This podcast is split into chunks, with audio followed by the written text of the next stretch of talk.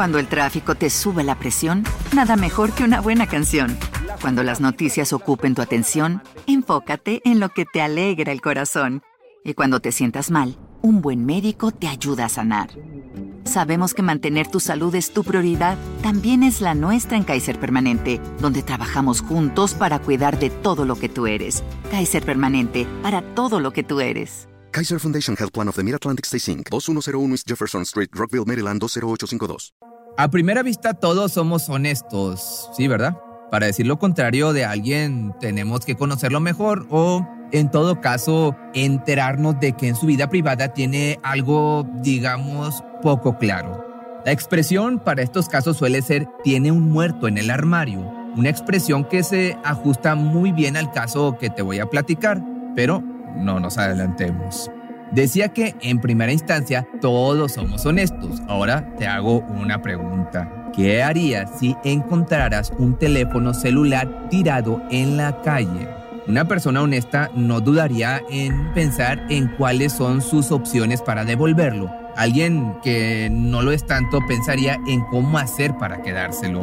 Pero lo que ocurrió en la ciudad de Krasnodar, en Rusia, en el año 2019, fue mucho más allá. El operario que trabajaba aquella tarde repavimentando una carretera seguro creyó haber tenido un golpe de suerte cuando levantó aquel teléfono celular abandonado entre la tierra removida. Pero, por suerte para todos, el hombre no fue de esos honestos incorruptibles que irían directo a la lista de contactos. En lugar de eso, entró a la galería de imágenes y se arrepentiría en cuestión de segundos.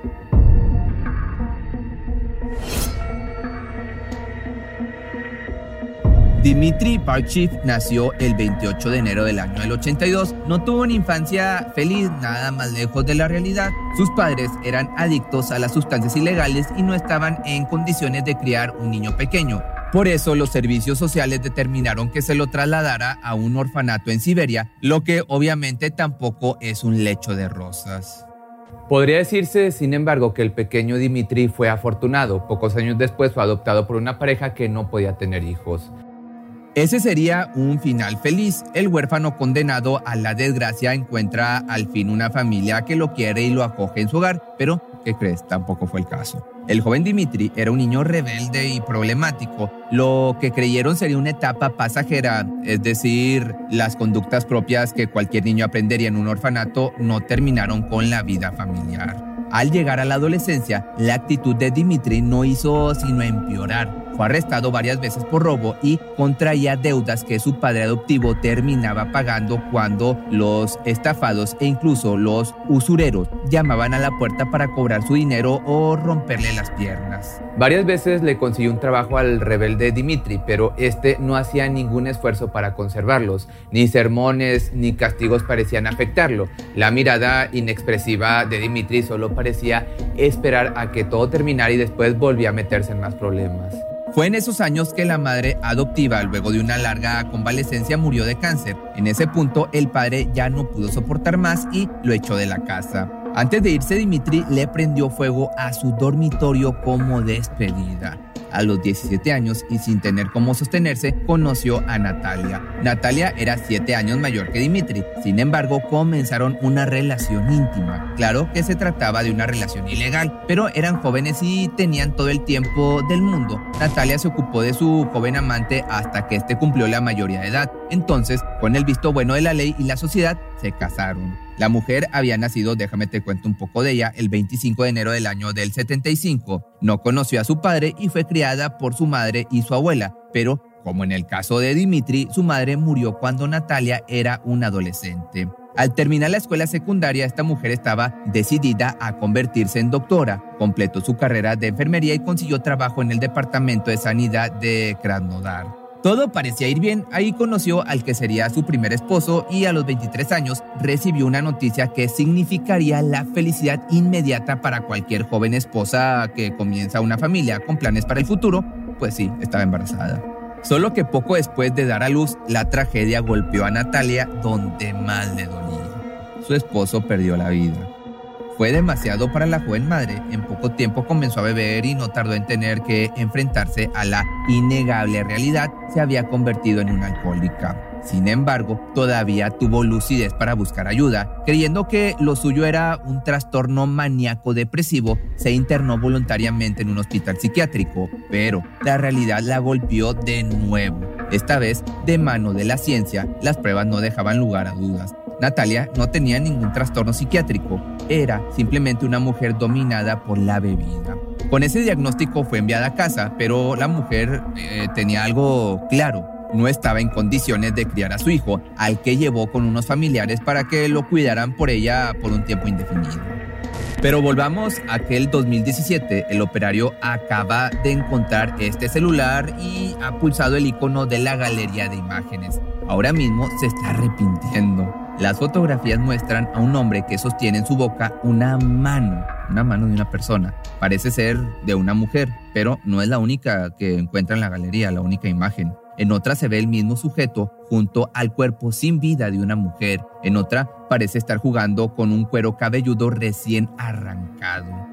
Ya se han acercado otros obreros y no tardaron en decidir que debían entregar el teléfono a la policía, pero en ese preciso momento la sangre se les congeló en el cuerpo. ¿Por qué? A pocos metros, el mismo sujeto de las fotografías está hablando muy agitado con otros operarios. Pregunta sin cesar por su teléfono perdido. Cuando llegó hasta el grupo de obreros, Román, el operario que había encontrado el móvil, tuvo la suficiente lucidez y sangre fría para ocultar el móvil, el celular, y decirle al sujeto que no había encontrado nada. La policía no dudó ni un minuto que las fotos eran reales, hablando de otra cosa. De hecho, identificaron al sujeto, no era otro que Dimitri de 35 años de edad. De esta forma, el 11 de septiembre del año 2017 se inició la investigación del caso y se obtuvo el domicilio de Dimitri. Esto no fue fácil, hay que dejarlo claro. El sujeto y su esposa Natalia vivían en la urbanización de una academia militar de Krasnodar. La pareja trabajaba ahí mismo. El hombre cumplía funciones de limpieza y era una mezcla de conserje y bedel. Natalia, por otra parte, había trabajado ahí oficialmente como enfermera, pero sus problemas con el alcohol habían causado que la despidieran. Sin embargo, ayudaba al hombre, a su novio, con las tareas de limpieza y mantenimiento. Y fue, de hecho, Natalia quien atendió a la puerta cuando los oficiales de la policía se presentaron para interrogar a Dimitri. Ella obviamente negó que Dimitri se encontrara en la casa. Ante la insistencia de la policía para que se comunicara con su esposo, la mujer exigió saber por qué querían hablar con él. Los oficiales de policía no le dieron más información a la mujer, pero permanecieron en el lugar a la espera del sospechoso.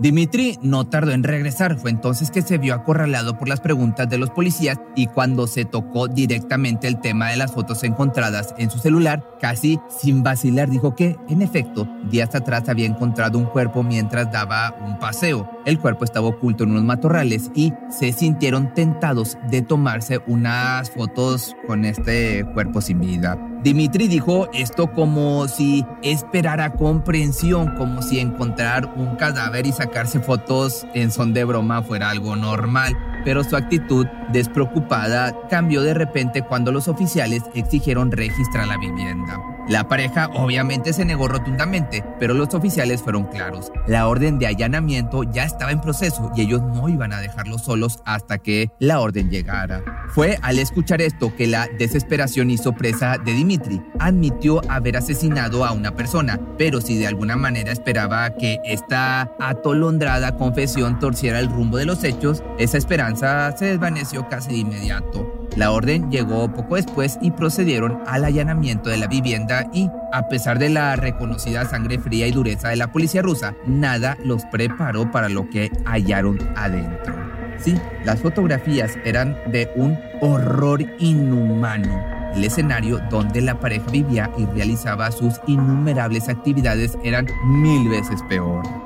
El desorden y la suciedad iban más allá de lo imaginable. Un revoltijo de ropa, vajilla sucia, restos de comida y herramientas cubría el piso por completo. No había un solo sitio despejado en ninguno de los muebles y el olor era poco menos que insoportable. En la cocina del pequeño departamento había un congelador. Al abrirlo, se encontraron conservas guardadas en frascos de vidrio y varios paquetes de carne fresca que, a primera vista, la policía no pudo identificar. No parecía ser carne de red ni de cerdo, eso sí era muy claro pero la prueba incriminatoria, al menos la que pudo identificarse en el lugar a simple vista, fue una colección nauseabunda de cueros cabelludos que aún tenían parte de la piel adherida y que habían comenzado a pudrirse. Eso fue suficiente para ordenar el arresto del matrimonio, pero las pruebas forenses aportarían detalles inimaginables y no solo por el análisis de los restos hallados en el departamento. En el allanamiento se secuestró una computadora y su contenido hacía palidecer el del teléfono celular. En el disco duro había una gran cantidad de videos que mostraban a esta pareja jugando con partes de cuerpos humanos así como unos todavía más desconcertantes, llamémosle tutoriales sobre cómo cortar y limpiar la carne de personas, además de recetas para prepararla y tips sobre cómo suavizar el sabor y disimularlo con especias. Una de las recetas para que te des una idea y que eran las más repetidas y sobre todo la que daba más consejos era una especie de pastelitos de carne que la pareja preparaba. Y no solo los consumían, sino que también los vendían en comercios locales y a los cadetes de la academia militar donde vivían. Mientras el interrogatorio continuaba en la jefatura de policía donde Dimitri y Natalia estaban detenidos, admitieron haberle quitado la vida y devorado al menos a 30 personas. Los oficiales no daban crédito a lo que oían. Las averiguaciones en el vecindario del matrimonio demostraba que ninguno de sus vecinos sospechaba nada. Los problemas de la pareja eran de conocimiento público, pero siempre de puertas para adentro. Era habitual escucharlos discutir a gritos, pero por los demás no eran vecinos problemáticos. Cuando trascendió el caso, un comerciante de la zona de nombre Sergei afirmó que estuvo a punto de ser una víctima más del matrimonio sangriento. Fue seis semanas antes del arresto y hasta donde se sabe, Sergei fue el único sobreviviente de la pareja. Sergei dijo que Dimitri lo había invitado a su casa para tomar unas cervezas. Todo iba normal hasta que Sergei notó un cambio en la actitud del criminal. Este se le quedó mirando fijamente y cuando la situación se estaba haciendo muy incómoda, el conserje le dijo con clara intención de comenzar una pelea. ¿Por qué estás coqueteando con mi esposa? Después, sin previo aviso, se abalanzó sobre él intentando golpearlo con un banco de madera. Sergei lo esquivó y salió corriendo de la casa. Desde entonces evitó a Dimitri cuidadosamente. Pensaba que estaba loco, pero jamás imaginó la terrible verdad detrás de su comportamiento, ni de que se había salvado de que se lo comieran. Pero fueron los mismos, la misma pareja quienes dieron los detalles de su método para atraer a sus víctimas y mencionaron algo nuevo, la intervención de un cómplice. Se trataba de un hombre llamado Roman Sidorov, quien se encargaba de contactar a través de redes sociales y aplicaciones de citas a hombres y mujeres por igual para después citarlos en casa del matrimonio. Una vez ahí, la pareja se encargaba de ellos. Por supuesto, Roman fue detenido e interrogado, pero negó haber participado en alguno de los crímenes y nunca se encontró, se encontraron pruebas en su contra. Legalmente hablando, Román no había quebrantado ninguna ley.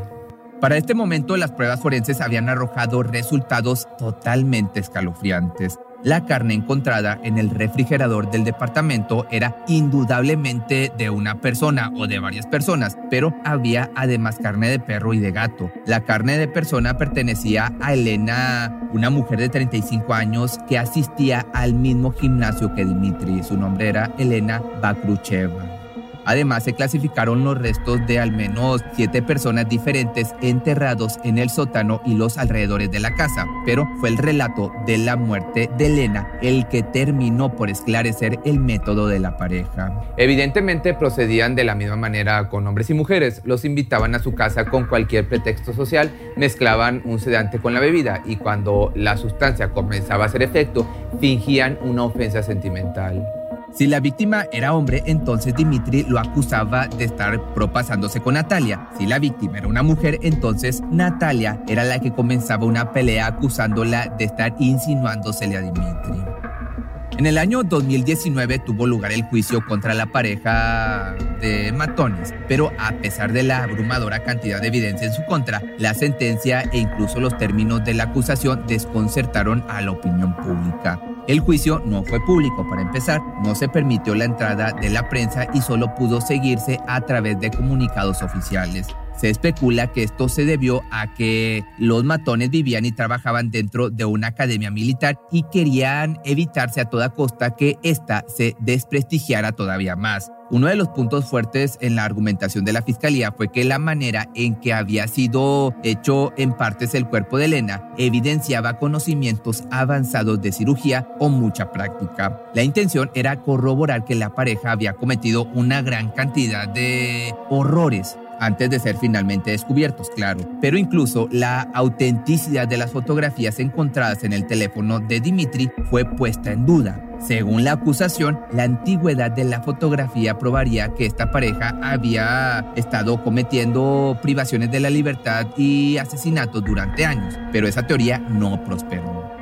Por otra parte, la policía, pasando inexplicablemente por alto la confesión de los crímenes múltiples, afirmó que solo tenía constancia de la muerte de Elena y como si esto fuera poco, se retiró el elemento de que comían carne de personas, a pesar de que durante el allanamiento sí había encontrado un sartén sobre la cocina con restos de carne cocida, carne de una persona. Por no mencionar que los pseudo tutoriales sobre cómo preparar, almacenar y cocinar la carne claramente no podían haber sido hechos en un día y mucho menos podían haber acumulado tantos conocimientos culinarios si hubiera de por medio una sola víctima. Así que finalmente y tras un proceso judicial plagado de contradicciones y teorías de conspiración, Natalia fue sentenciada, encontrándosele culpable de incitación al asesinato de Elena. Debería cumplir 10 años de reclusión en una colonia penal y un año y medio en una prisión común. Por otra parte, Dimitri recibió una sentencia de solamente 12 años y dos meses en una prisión de máxima seguridad, además de estar obligado a permanecer bajo tratamiento y supervisión psiquiátrica permanente. De esta manera, el 16 de febrero del año 2020, Dimitri perdió la vida en prisión de una diabetes no tratada. Su fallecimiento fue repentino y para muchos extremadamente sospechosa, al menos para quienes creen que realmente hubo más de un crimen, de un asesinato. Si te gustó este video no olvides seguirme en mi página de Facebook que me encuentras como Pepe Misterio Documentales y no olvides suscribirte aquí abajo en la cajita que está aquí o está acá.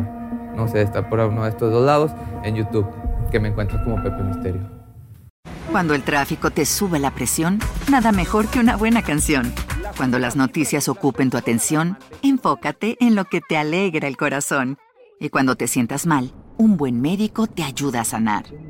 Sabemos que mantener tu salud es tu prioridad, también es la nuestra en Kaiser Permanente, donde trabajamos juntos para cuidar de todo lo que tú eres. Kaiser Permanente, para todo lo que tú eres. Kaiser Foundation Health Plan of the Mid-Atlantic Stay Inc. 2101 East Jefferson Street, Rockville, Maryland 20852. ¿No se merece tu familia lo mejor? Entonces, ¿por qué no los mejores huevos? Ahora, Egglands Best están disponibles en deliciosas opciones. Huevos clásicos, de gallina libre de jaula y orgánicos de Egglands, que ofrecen un sabor más delicioso y fresco de granja que le encantará a tu familia. En comparación con los huevos ordinarios, Egglands Best contiene la mejor nutrición como 6 veces más vitamina D, 10 veces más vitamina E y el doble de omega 3 y B12. Solo Egglands Mejor sabor, mejor nutrición, mejores huevos. Visita egglandsbest.com para más información.